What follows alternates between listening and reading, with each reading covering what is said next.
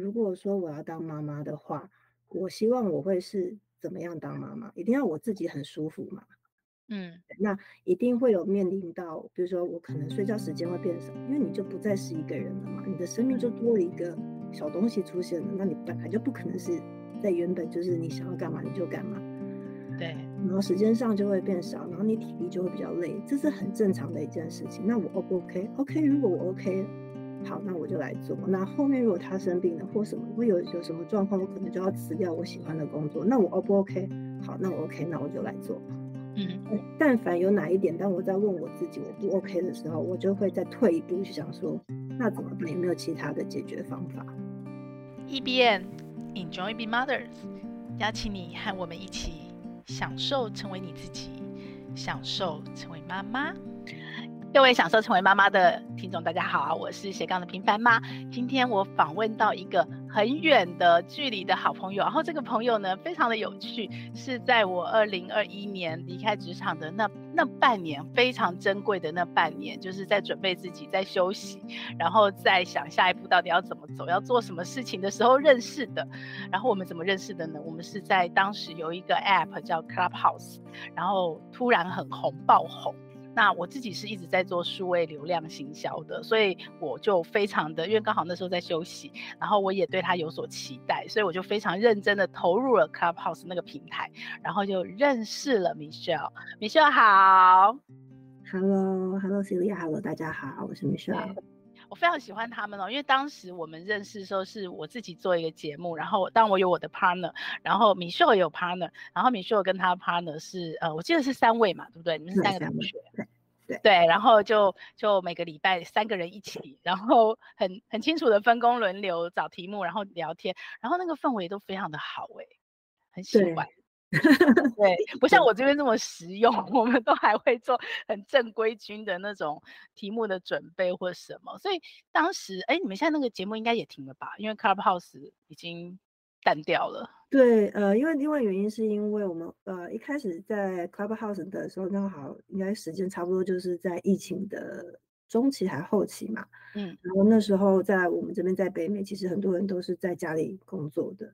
那所以时间上会比较好啊、呃，去配合，因为我们我们三个三个好姐妹，然后有一个在台湾，两个在北美。但是后来后疫情慢慢就是淡啊、呃、比较减缓之后，我们就回到公司去上班。那所以要配合的时间就变得比较困难一点。所以后来慢慢也就像 Celia 讲，就是说啊、呃，就是 Clubhouse 慢慢也的需求没这么大了，所以我们就自然而然就把那个节目就停掉了。对，好可惜哦。其实我那时候觉得有好几个节目，其实是真的内容还蛮棒的。然后我自己的社群也是等于是从那时候 Clubhouse 起家，然后认识了很多海外的妈妈，然后也圆了我当初在未来 Family 的时候一直想要针对海外的台湾妈妈做一系列的专栏跟专访。对，那你是在加拿大对吧？对，我在加拿大。对，嗯，你要不要跟我们介绍一下你自己？我自己嘛，我自己就是一个就是很平凡的上班族的妈妈，然后我有两个小朋友，是两个小男生，啊、呃，是就是也是一边工作全职工作，然后也是当妈妈，就就是上就对啊，就是就这样很简单的一个人，没有什么特别。一般的上班妈妈，对，就是平常就是一样，就送完呃，我跟我先生会轮流送小朋友去上学，然后轮流去接小朋友放学。然后就他们上学，我也在上班。然后就是他们放学，我可能晚一点点，大部分都是我先生接他们，然后就回家，就这样子，跟大家的生活差不多。那你当初呃之所以会留在加拿大是，是、嗯、是读书吗？还是移民？还是什么原因呢？我高中就已经移民到，就是跟着爸爸妈妈就移民到到加拿大。Okay. 嗯，就就很很顺嘛，就是你你来，然后念书念大学，然后嗯把学业完成之后就在这里工作，然后就就结婚生小孩。嗯，对。所以现在爸爸妈妈也在加拿大，还是回台湾？爸爸妈妈就两边跑。嗯哼，所以你还有家人在台湾？有有有，就他们就是半退休嘛，就是，嗯、就是这边热的时候，他们就是待在台湾。我应该想，真不会热，但是就是这边冷的时候，他们就在台湾嘛。台湾热的时候，他们就会过来.因为他们就是一个呃退休的状态。半退休。Okay. 对，OK，所以等于是你高中以前小时候童年的成长，其实是在台湾长大的。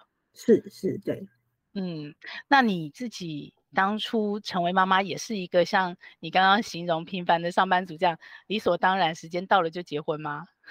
应该，我觉得应该是换另外一个方向讲，就是哦，结婚嘛，结婚就是当然是有规划的，但是我觉得成为妈妈这件事情是，呃，应该是说我我没有想过我不当妈妈。OK，就是内设一定会当妈妈。对，但是能不能够顺利当成妈妈，我就很顺其自然，但我不会去抗拒当妈妈这件事情。嗯，对，原因是因为你小时候的原生家庭的生活。妈妈这个角色是很自然而然，还是说有什么特别原因？是你你对妈妈这个角色是有很深的期待吗？也没有哎、欸，我就是应该，我觉得我们家的人，就从我的父母，然后一直到我跟我自己的兄弟姐妹，就很，我觉得我们家对小孩的呃包容力是很强的。就是我所谓的小孩，就是比如假设说我在高中的时候，然后我看到。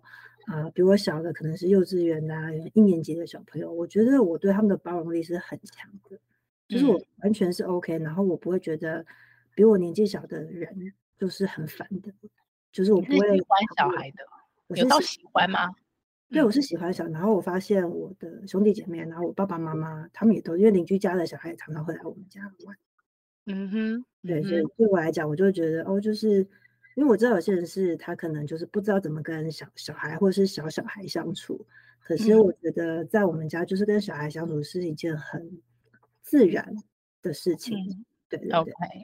所以你的另一半是在加拿大认识的华华人吗？还是呃对加拿大人？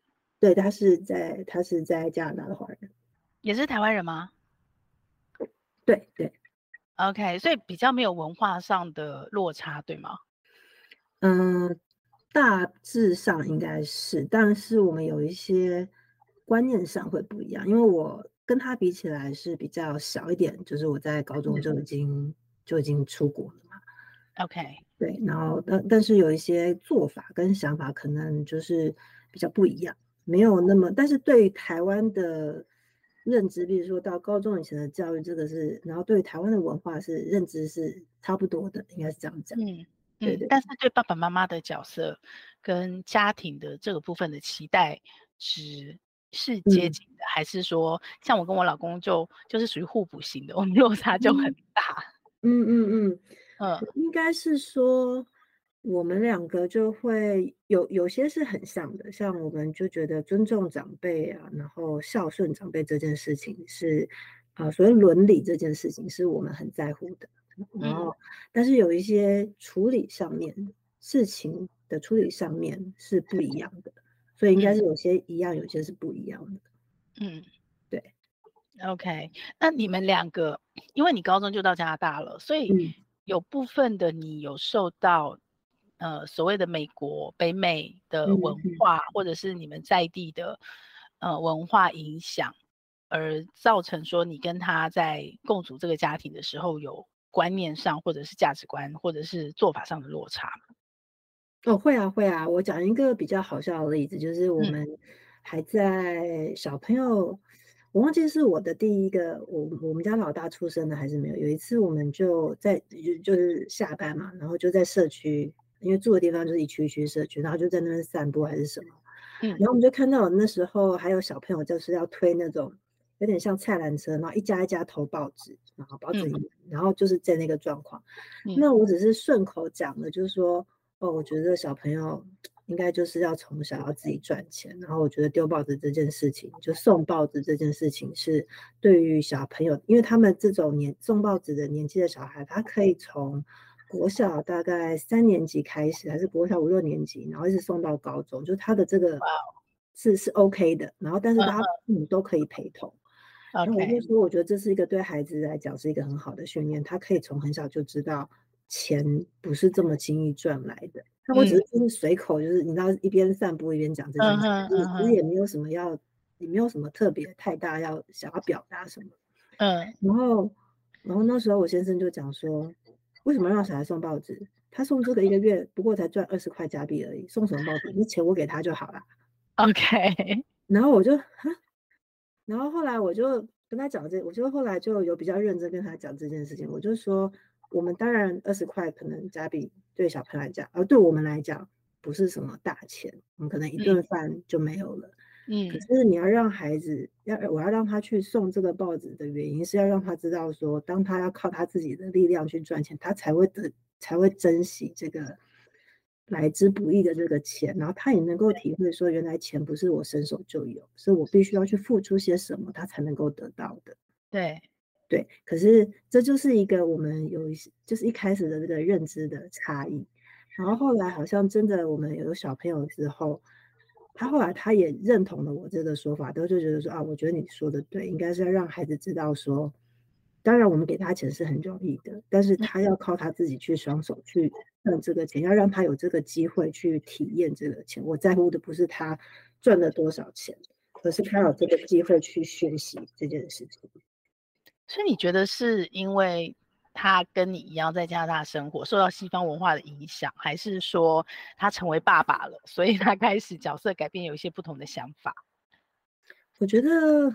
可能都有吧，可能是他也会知道，因为他可能一开始看到只是钱的这个大小，但是有可能就像你说，有些人是他必须要成为爸爸之后，他才能够把自己带入爸爸这个角色，所以当他带入爸爸这个角色的时候，他看到的那二十块就不是仅仅是真的就是票面上的价值，而是说这个二十块它背后带来的意义是什么？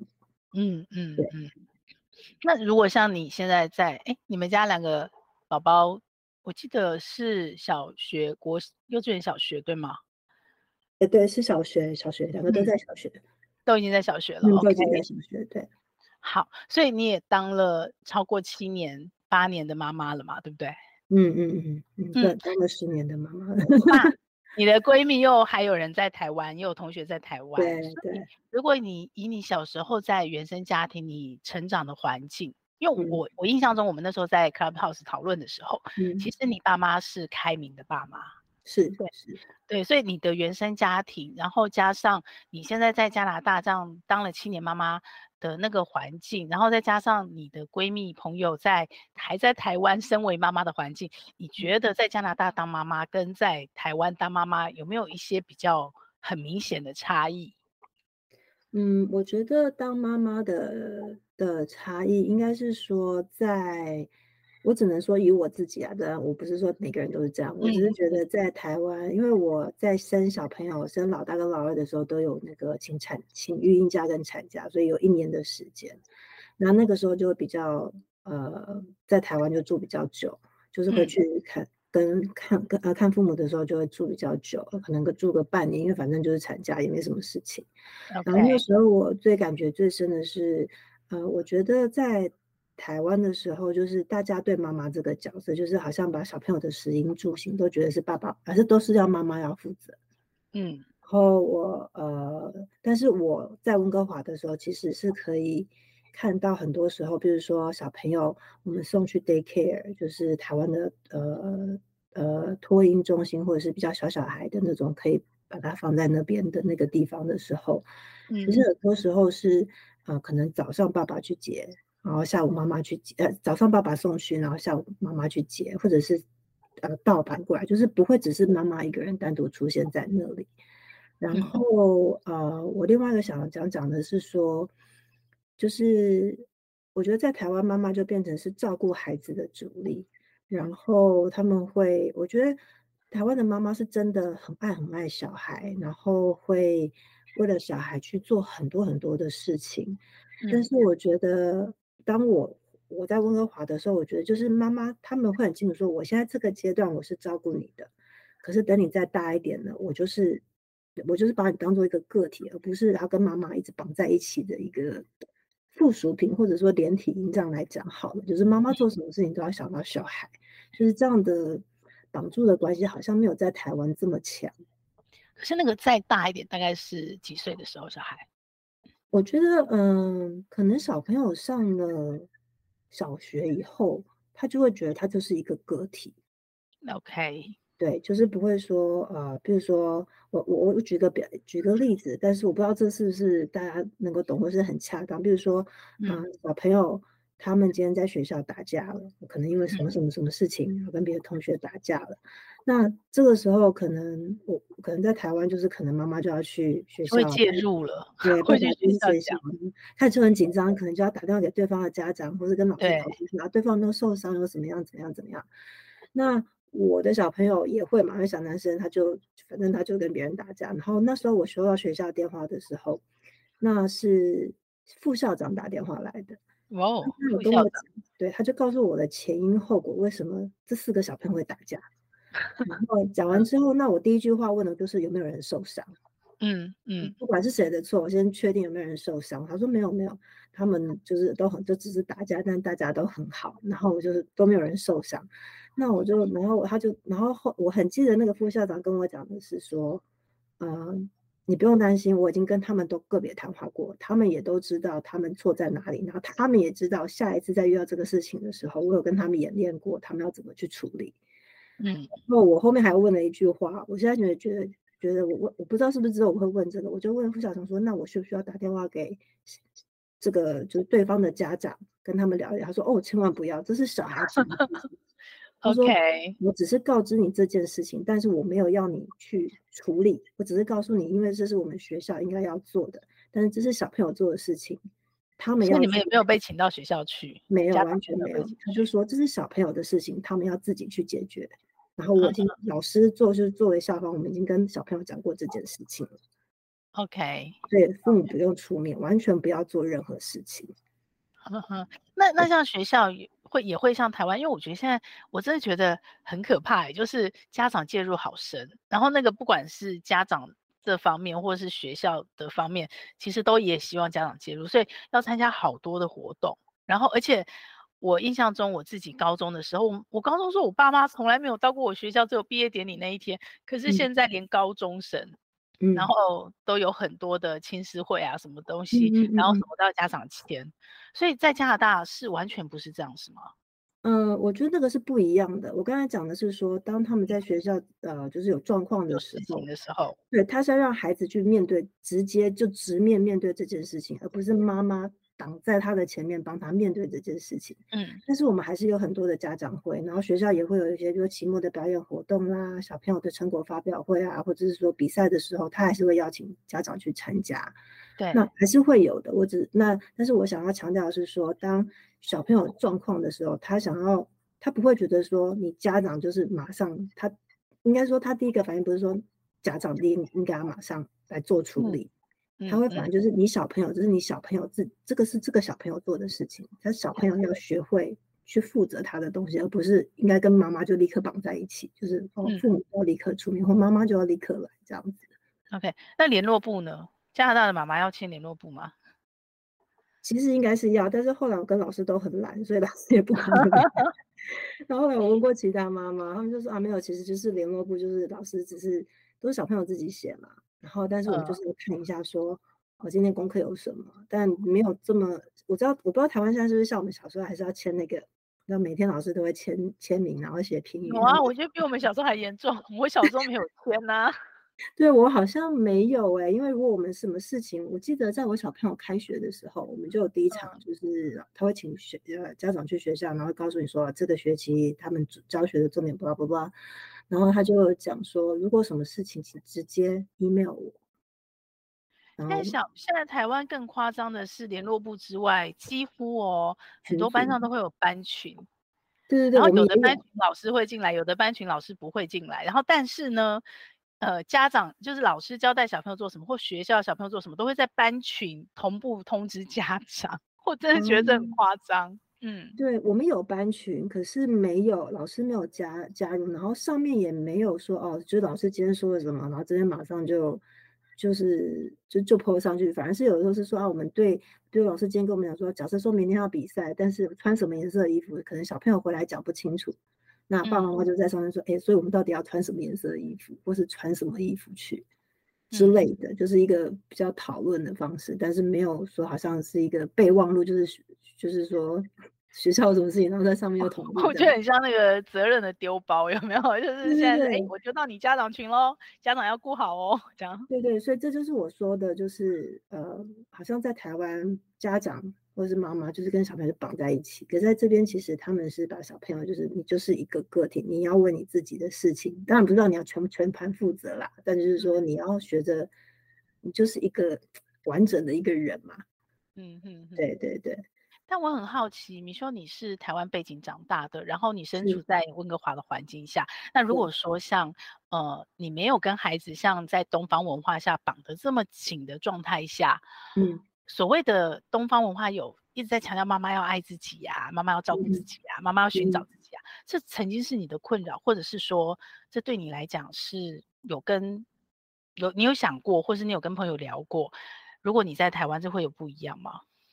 我我没我应该算，我应该怎么说呢？我觉得呃，我的个性是我很清楚，当我要做这件事情的时候，我会把前面后面都前面后面中间都想过了，嗯，会把所有的风险自己在脑袋已经沙盘演练过，嗯，所以当时的人，对，然后我因为如果里面有任何一个风险，或者是可知跟不可知的风险是我没有办法承担，那我就会考虑我要不要去还是执行这一件事情，嗯。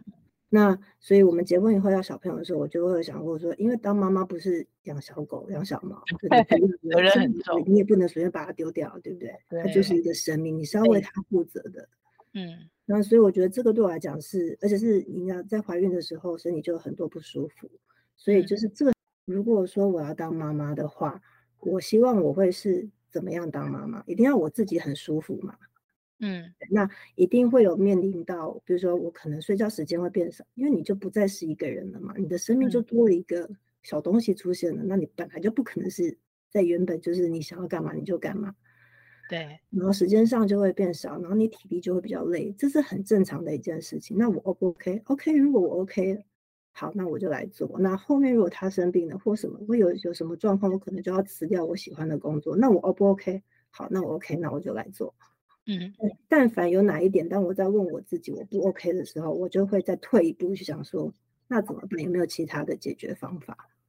嗯，那我那因为是这样子，我觉得是在前面，甚至在怀孕的期间，我也会一直在反复去想这件事情。那我就会觉得说，我没有，我我我今天可能我呃要去交换当这个身份的东西，是我觉得很 OK，而且是我心甘情愿的，所以我不会去挣扎说。我要妈妈对自己好啊，妈妈就要，因为我本来就对自己很好啦，就是我不会想再去特别去做这件事情。是因为你不管在台湾在加拿大都会是这样吗？是你自己的个性问题，还是说因为你已经生在加拿大了，所以比较没有像你刚刚说，在台湾的妈妈可能就是要黏着孩子，会被赋予更多的期待嘛？就是社会的期待。我觉得是个性问题，然后大环境也允许我这么任性。OK，因为可能.呃，比如说我小朋友一岁的时候，因为我就要回去上班了嘛，因为孕假就就就就结束。那时候我的呃听到的声音可能就长辈说啊，小朋友这么小，然后台湾有很多虐婴的新闻嘛，对，然后你这样把他丢去 daycare，你放心吗？就会有很多很多的杂音。然后那时候我就只是问他们说，那你们要帮我顾小孩吗？等等等，那些杂音来自哪里？是在加拿大吗？还是台湾？呃，台台湾啊，台湾就是会有长辈、啊自台湾的长辈，旁边的就是你知道长辈就会很关心，不不不见得是我公婆啊，但是我就说长辈可能就是你知道就是呃呃，我可以讲一讲，就是说啊这么小你要把它放回去，那我先生他自己也会考证说啊这么小你要把它放回就放到那边去，take care，嗯，对，就这些东西，可是。我很清楚的，就说，就是在我开始呃怀孕的时候，我就会说，因为我的工作就是一年之后就一定要回去，这是我们在合约上面就已经说了这件事情。嗯，那这个是不容许改变的啊，因为反正合约就是这样。那我就说，你们担心的是虐婴这件事情，那你没有看过 daycare 吗？你没有谁真的去 daycare 看过，对不对？那我就说没有，对不对？你们都没有去找。我说我我的 daycare 是我真的去。daycare，我从呃我排到了 daycare，然后我去 daycare 整整三个月，嗯，我就是坐在 daycare，我每天去可能去一个小时、半个小时，我就是坐在那边看他们整个 daycare 怎么运作，老师怎么带这个小朋友。哇，你去整整三个月，这个也也是不容易耶。对的，但因为真的是做足规划了。他就跟我说，没问题，你可以来，就是你可以来半个小时，看我们怎么带小朋友。然后从我小朋友去的时候第一天老师就啊、呃、确定要去上课有名额，他就说，那你你来，他有一个那个适应期嘛，就是他小朋友也适应老师老师也适应小朋友。那从第一天我可能坐在教室里，第二天我就慢慢坐在门口，第三天就要坐在教室外，第四天我就可以出去吃午餐。OK，是，然后是有这样的一个好像一个过渡期的过程，所以说听到这些杂音的时候，我可以非常有信心的说，很坚定。你们去看过 daycare 吗？你们去认识老师了吗？嗯、你们找了吗？你怎么知道？嗯、那没有人可以回答我这些问题嘛？OK，那所以就是说，我就说。我就告诉他们做这件事情，而且重要的是我的 daycare 是有监视器的，我是可以看到小朋友的状况。嗯，对。那我所以我的意思是说，嗯，当我在要准备这些东西的时候，其实我已经想过所有的事情，所以我就很可以很任性的去做我自己。有这个，然后这个 daycare 我刚好找到又是符合我的心目中需要的，嗯嗯，所以我就会很安心的照我的计划一直去执行这样子。但但我也很好奇，因为你的个性是这样的，我、嗯、我也是偏向这样子的。嗯、但是我觉得当了妈妈的过程，孩子很多状况真的你很难事先规划的这么清楚。是是，哦，那你有调试吗？就是你这中间有有过平衡的取舍或者是调整吗？嗯、呃，就是我变得在工作上要非常有效率，因为就像你说的嘛，我不知道下一秒搞不好我小朋友就染上肠病毒，我就是要去 daycare 带他回家，我隔天就是不能上班。嗯。然后或者是说小朋友今天如果咳咳嗽，老师就说啊，小朋友咳嗽不能来上学，那小朋友就要在家里，那是要跟他在家里？嗯，那就是变成说我要有有心里有计划，就是如果今天假设我的工作不允许我这样，那我就必须要在工作跟小朋友找，假设找不到替代的 nanny 或者是说 daycare，那我是不是就要放弃我的工作，或者是我先生没办法跟我呃就是轮流的话？嗯，那所以这个东西也就是在沙盘以内，我在脑袋要过一次，所以你也都做好准备，最坏的准备，对不对？最坏的准备就是我回家带小孩 对啊，那也不是最坏啊，这也没什么好，就是跟小孩在一起，如果经济无忧的话，其实这也是一个不错的选择。我真的觉得这个也不是什么最坏的打算，就是它这也是一条路啊。对啊，因为你你们疫情是不是也是在家里关了两年呢、啊？对，我们在疫情这也是在关关了两年，那我觉得挺好对那。这两年其实你应该是很享受吧？我很享受，我觉得小朋友也很享受啊。对我们，我们那时候在录 Clubhouse 的时候，应该就是你们关在家里的时候嘛，对不对？对对对对对，关很久了，已经关。OK，那这两年你有特别做一些呃什么事情是？你原来想做，可是之前上班妈妈的时候比较难兼顾，或是比较难做到的事，然后在这两年你你实现了你的愿望，或者是说你们跟亲子，甚至于说夫妻的亲密关系，是有比较新的启发，或者是有一些新的做法吗？比较，我先讲亲子好了，就是因为我两个小朋友差两岁嘛，然后那时候我的老二就是小朋友，他刚上学，大概一年级的时候就遇到了疫情。所以他有哎，一年级、二年级的时候刚好遇到了疫情，所以那时候他刚开始在学他的写字的时候，然后我就一直很想，因为我知道他的手的灵活度没有哥哥那么好，然后我就比较担心说，哇，那你这个在写字的时候会不会写？因为哥哥是比较。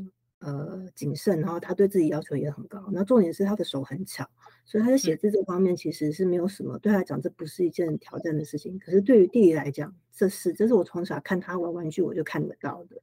嗯，然后但是我没有办法，如果在上班的时候我没有办法看着他写字，因为回到家就他也很累，我也很累，然后赶快吃完饭，嗯、弄了功课就要睡，就要去睡觉，所以就没有太多时间去。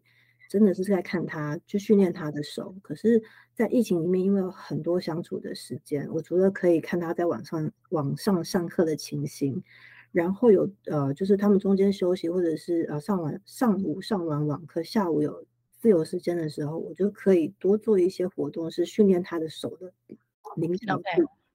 对，那这些东西是我在上班的时候我没有办法做的。那我觉得就是在家里的时候，我也可以趁中间有休息的时候，赶快跟他讲说：“哎，那你要不要来玩这个玩具？然后看他手是怎么样去去啊、呃、去训练他自己的小肌肉，然后看到他可以做到什么样的程度。嗯，那老大的的方法的的方面的话，就是他很喜欢做家务，可是因为我在上班，我没有办法告诉他要怎么做。他会是，比如说他喜欢煮东西，嗯、那你怎么样开火才是安全的？你要怎么切东西才不会切到手？这些都是需要时间，然后跟你真的要去教他的。但是在疫情的时候，我们就多了很多这个时间，我真的可以教他你怎么去切东西。我买了一把就是小朋友专门用的小菜刀给他去切，嗯，然后告诉他说啊，开火怎么开才是安全的。那我觉得就是这些就是一个比较实际的例子，是在疫情的那个时候，当我们在家的时候。我会很自在，是因为我觉得，因为这些东西是我本来就是很不不管我有没有在工作，我都想做。那但是疫情的这个东西反而推动了我们有更多的时间在一起相处，然后把这个东西真的让他可以很实际的去执行。所以我还蛮珍惜在疫情的时候，我们就是这样是二十四小时关在一起的时间，还挺好的。那你那时候有回不去吗？因为我听说很多欧美的。因为这样子享受家庭生活，如果过关了，都不想再回办公室上班了。哎、欸，没有哎、欸，所以我就说我我没有，我就很清楚我自己要的是什么，然后我也可以.就是对于小朋友亲子这方面，我是可以很快调整脚步。而且你非常正念当下，对不对？这样听起来，对，对要回家就把家里做到底，然后你上班妈妈就把上班妈妈做到底。呃，对，就是因为都想过了嘛，你大概都想过说有什么情况会怎么样，嗯，然后我你可以做到什么样，然后因为小朋友就是从小从 baby 生出来就是我们自己在带，所以也很知道他的个性，嗯，所以就是就很容易去安排这些事情。那你睡醒你的意志的那两年，我的意思说，你跟先生之间有因为四个人都在家了，然后。夫妻很容易因为小孩吵架嘛，然后有因为孩子的教育或者什么事情有更多的了解或沟通，或者是说，哎，反而会有一些冲突吗？不会、欸，因为我觉得教小朋友的这个方面，嗯、我先生非常尊重我的想法。OK，他一开始会有一些，因为他是很传统的、很传统的呃的家庭，台湾人、嗯、对，然后他对孩子是非常保护的。OK，然后他每次，比如说我比较凶，他说不要这样子，不要这么凶跟小孩子讲话。嗯哼，他会反而是那个很温柔的那一个。那你们家你是黑脸，妈妈是黑脸，我一直都很黑。对，我就是那种，就是然后就是这样，又理性又黑这样子。对，又说不过你。对，我没有排斥，我从来不觉得这有什么不好。嗯，家里本来就要有一个黑脸，一个白脸。没错，对，那我觉得他也很 OK 啊。那他想要当个慈父，那我觉得也也很好，因为我先生本来就是对于小孩跟长辈是非常温柔的人。好棒哦。对，因为他是两个儿子啊，所以我觉得温柔爸爸配刚刚好。如果是很凶的爸爸，我看到好多亲子都有问题。嗯，对，可能可能是，但是妈妈就 那妈妈就 妈妈就辛苦了。对，那但是我觉得就是我们家很好，就是我们尽量大概小打小朋友的书。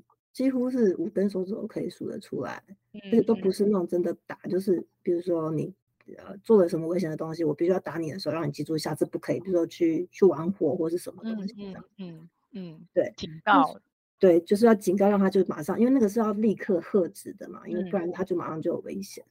但是我觉得就是在疫情的那个时候，因为我先生他一直对于我教小孩的方式，他是非常非常尊重的，然后他因为他他会觉得说。哦，对，就是那事实的证明我是对的。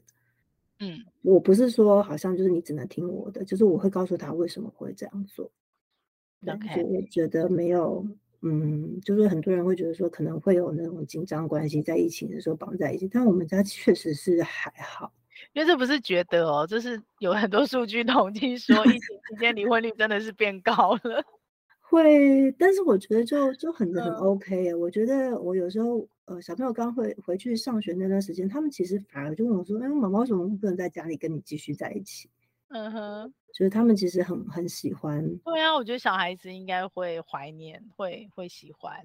对对对，就是对，可能是比较烦恼是爸爸妈妈说：“哦，你们赶快回去上学。” 没错，对对对。那你你在加拿大，你们那边是华人多还是呃？加拿大人、北美人多，嗯，可是我觉得看你要怎么定义。我有很多同事，他们虽然是东方脸孔，但是他们其实就是外国人。哦，就是从小移民这样。对，所以他其实没有这么深的华人的所谓的华人的观念。所以.嗯，可能很多是华人脸孔，我觉得可能是百分之六十是白人，四十是华人。那不一定是讲中文嘛，因为华人可以分是。嗯你知道东南亚也是华人，呀呀呀呀，对对对，嗯，所以你们那边会有很多，因为我知道很多台湾家庭啊，嗯，或中国的家庭，就是单亲陪着孩子。去移民，嗯、然后在那里念书，然后爸爸可能在中国或台湾赚钱。嗯、你们那边有很多这样的邻居或朋友吗？很多啊，很多。这个这个问题我大概已经被问过好多次了，就 是因为很多很多爸爸妈妈，甚至我自己的同学朋友，他们想要移民的时候，都有来问过我这件事情，就是跟我聊过这件事情。嗯，你有没有什么建议，或者是嗯？我的建议是说，最好的状况，当然不管是对夫妻关系或者是亲子关系，分开两地都不是一个长久的解决之道。嗯嗯。嗯但但是其实很现实的就是，嗯，大家都是上有老下有小嘛，对，中间还需要有金钱支撑，这是一个很大的现实因素嘛。对，那我觉得要看每个家里的经济状况跟很现实上面的条件。嗯，如果是小朋友在很小的时候，也许是妈妈可以单独带他们来，可是这个妈妈的意志力要很强，她的 EQ 跟 IQ 都要很好，因为她等于要一个人搞定在那里。陌生的环境碰到所有事情，对，然后你有很多，就像，呃，就就像开车这件事来来讲好了，很多人要做妈妈是不喜欢开车的，他不会开车，他是为了孩子在这边，他才来学开车的。OK，对不对？那我觉得这个可能在情绪上面啊，还有你在认道路认知的上面，这都是一个很大的挑战。嗯，那有那这个时候，嗯，你说爸爸在，就是小朋友小学的时候，那爸爸在很好。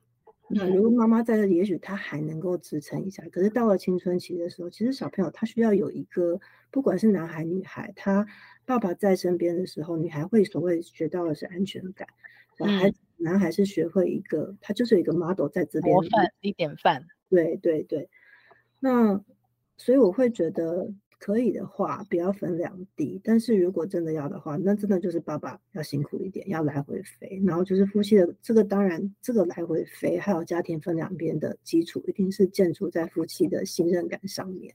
对，那我觉得夫妻的感情基础、信任基础真的很重要。我不是说只有爸爸哦，就是妈妈自己也会有诱惑啊。嗯，对不对？因为你会寂寞嘛，你会无助。那所以我就觉得这个东西的心理的这个素质，然后跟实际上的金钱的支撑，还有两个夫妻之间的信赖感，这个都是很重要。因为只有夫妻好，孩子才会好。没错，嗯，对，所以我觉得这个是很重要。那我对我朋友或者是任何来问我的人的建议，说撇开金钱的这个东西不管的时候。嗯，情感上面的信任基础，还有这个家庭，不管是你们全部在加拿大，或者全部在台湾，你们家庭的相处模式是什么？那这就变得很重要。嗯，对对。现在加拿大是可以投资移民的吗？我记得好像一直都可以吧。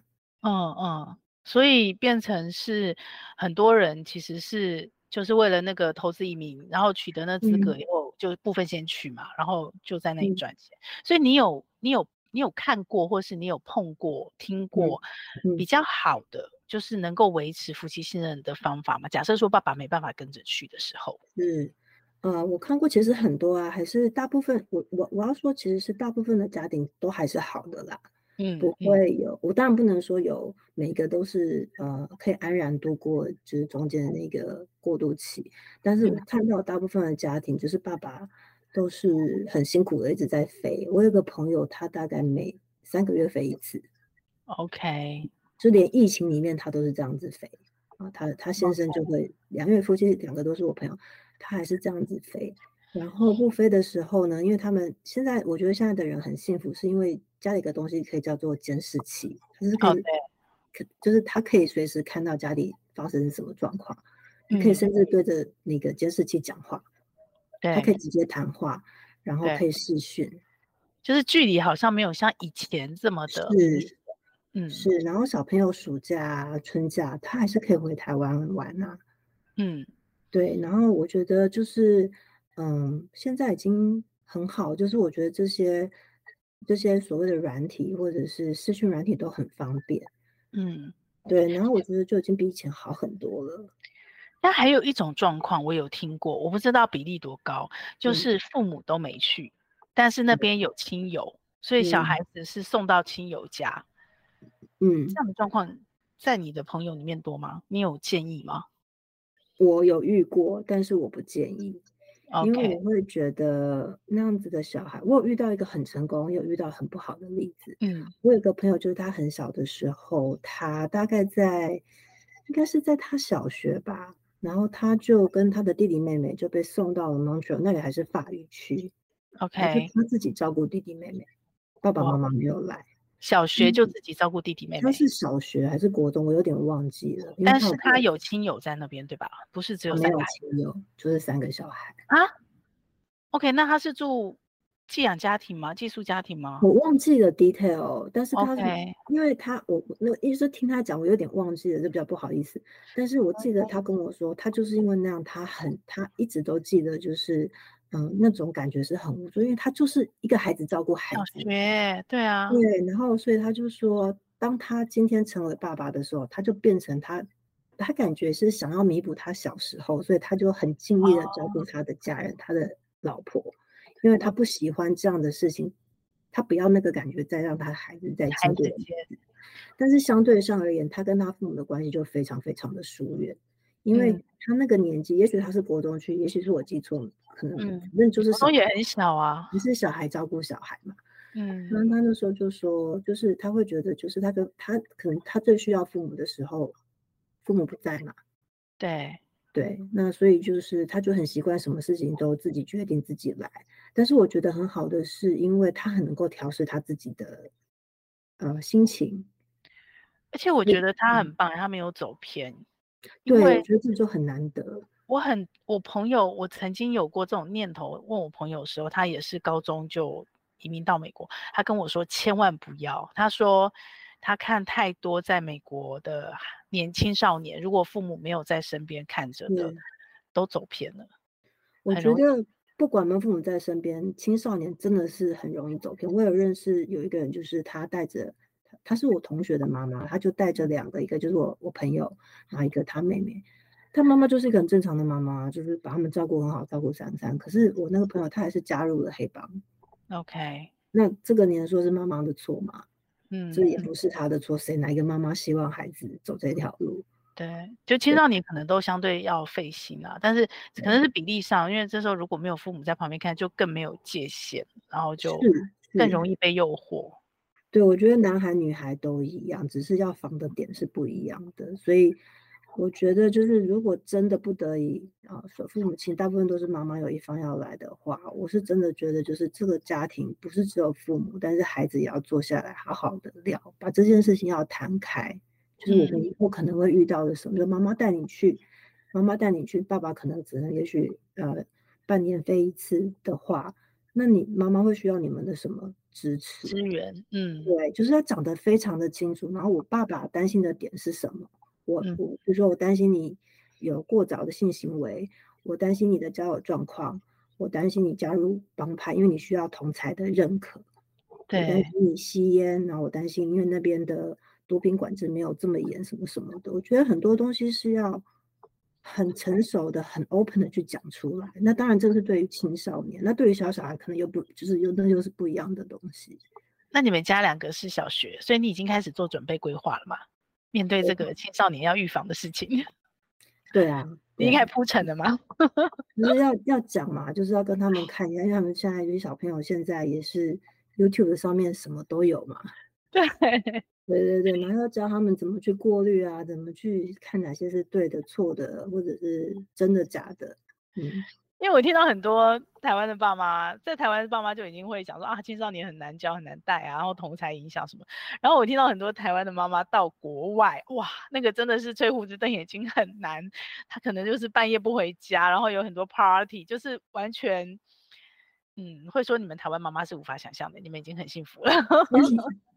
我觉得在每一个地方都会有每一个地方的挑战，嗯、不，我我完全没有觉得在国外就特别不用什么，或者国外就特别好，台湾就特别好。嗯、我从来没有觉得，因为一个地方有好，它就会有坏，这一定是没错，相辅相成的。对，但是就是我们自己做父母的心态，尤其是妈妈的心脏，有时候真的要强一点，很强大，很强大。对对对。所以你已经开始慢慢铺陈、慢慢教育、慢慢在在规划、在想这件事情了，是吗？对啊，就是慢慢就会觉得，嗯，我的修养要很好，因为青少年听说很容易被激怒这样子。OK，所以整体来讲，小朋友现在小学两个男生，你应该还是享受成为妈妈的嘛，嗯、对不对？对啊，我一直都还蛮蛮 enjoy 当妈妈这件事情。OK，你如果用一句话来总结，或是你有什么特别的心法或秘诀，你想要跟当妈妈分享的吗？嗯。我我觉得，因为我现在才我的小朋友老大就是十岁嘛，但是我觉得很重要的一点，呃，就是要先照顾好。我觉得每个人心里面都有一个小孩，不是我们生出来的那一个，嗯、就是我们自己心里面都有一个小孩。嗯，要把自己心里面那个小孩先照顾好，嗯、你才有办法去照顾你生出来的那个小孩。嗯、没错，这个很重要。对，所以。呃，相对来讲你是幸运的，因为你可以把自己的小小孩照顾好，你可以在加拿大比较任性的照顾你自己，这样子对吗？对，我尽量，这个还可以再任性多久？对，台湾的妈妈可能就要自己再努力一点，然后因为外在的一些压力跟期待跟环境可能会有一点点不一样，这样子。对对啊，但是我觉得，呃，我这几年有看到台湾越来越多的妈妈其实越来越自在，然后台湾的一些硬体设备啊，不管是育婴室啊，或者是哺乳室啊，育还有那种资源也越来越多，很多。然后餐厅，我觉得，然后大众最主要就是普罗大众，大家都很能够慢慢去对于孩子跟妈妈，尤其是小小孩的时候，有更多的包容。包容。对，其实我有很明显、很明显的感觉到。嗯嗯，对对对，有啦，就我觉得世代在交替了，然后 有很多想法、价值观，其实环境已经在慢慢改变了，很明显。对，然后我其实今天在做访问之前，我做一个小小的功课，Okay. 就是在看就是请育婴假的比例，然后我看到台湾是在截至二零二二年为止，它的因为男男女都可以请育婴假嘛，不是只妈妈才，妈妈是产假嘛，因为妈妈是生小孩的那一个。但是男性的就是请育婴假的比例高了，对不对？从对他先从十年前的十七到十九 percent，已经提高到了二十五 percent。那我觉得很大很大的一个 jump。我上次参加我女儿高中的那个亲家长亲师会，嗯，我也非常强烈感受到，就是我不知道是不是因为女校的关系，嗯，一半来的是爸爸。我不知道是因为高中，然后女校，所以 搬来的爸爸，还是说真的爸爸参与的？可是事实上，我在小学啊，台湾都有那个导护爸爸，没有接小孩上下学的时候，我觉得爸爸角色也变多了耶，对啊，对啊，比例也提高了，真的是提高了。然后你看，很多亲子的专家可以演讲，可以跟人家分享的专家，不再只是以前都是女性居多，爸爸越来越多了。然后现在有很多的爸爸，他也愿意站出来去跟大家分享说他育儿的一些经验。我觉得这都是一个很棒的事情，就是大家可能在台湾，就大家越来越。越体验到，就是教养或者是对孩子的一些付出，不再只是妈妈一个人变成是他主要的，是爸爸他也越来越越愿意去参与这个活动。嗯，对啊，所以我觉得是好的，是很棒的。对对，对。然后妈妈，我觉得妈妈可能也要鼓励爸爸啦，就是他做很多事情，包括家事，包括跟孩子的互动，可能就不是照妈妈的期待或者是妈妈的规范来做，可能就是。对啊，我觉得夫妻这是夫妻之间新的相处，新的一个一个互相的尊重跟包容。嗯，对啊，因为一个家不可能永远只有妈妈跟孩子，就是爸爸也是其中的一个嘛。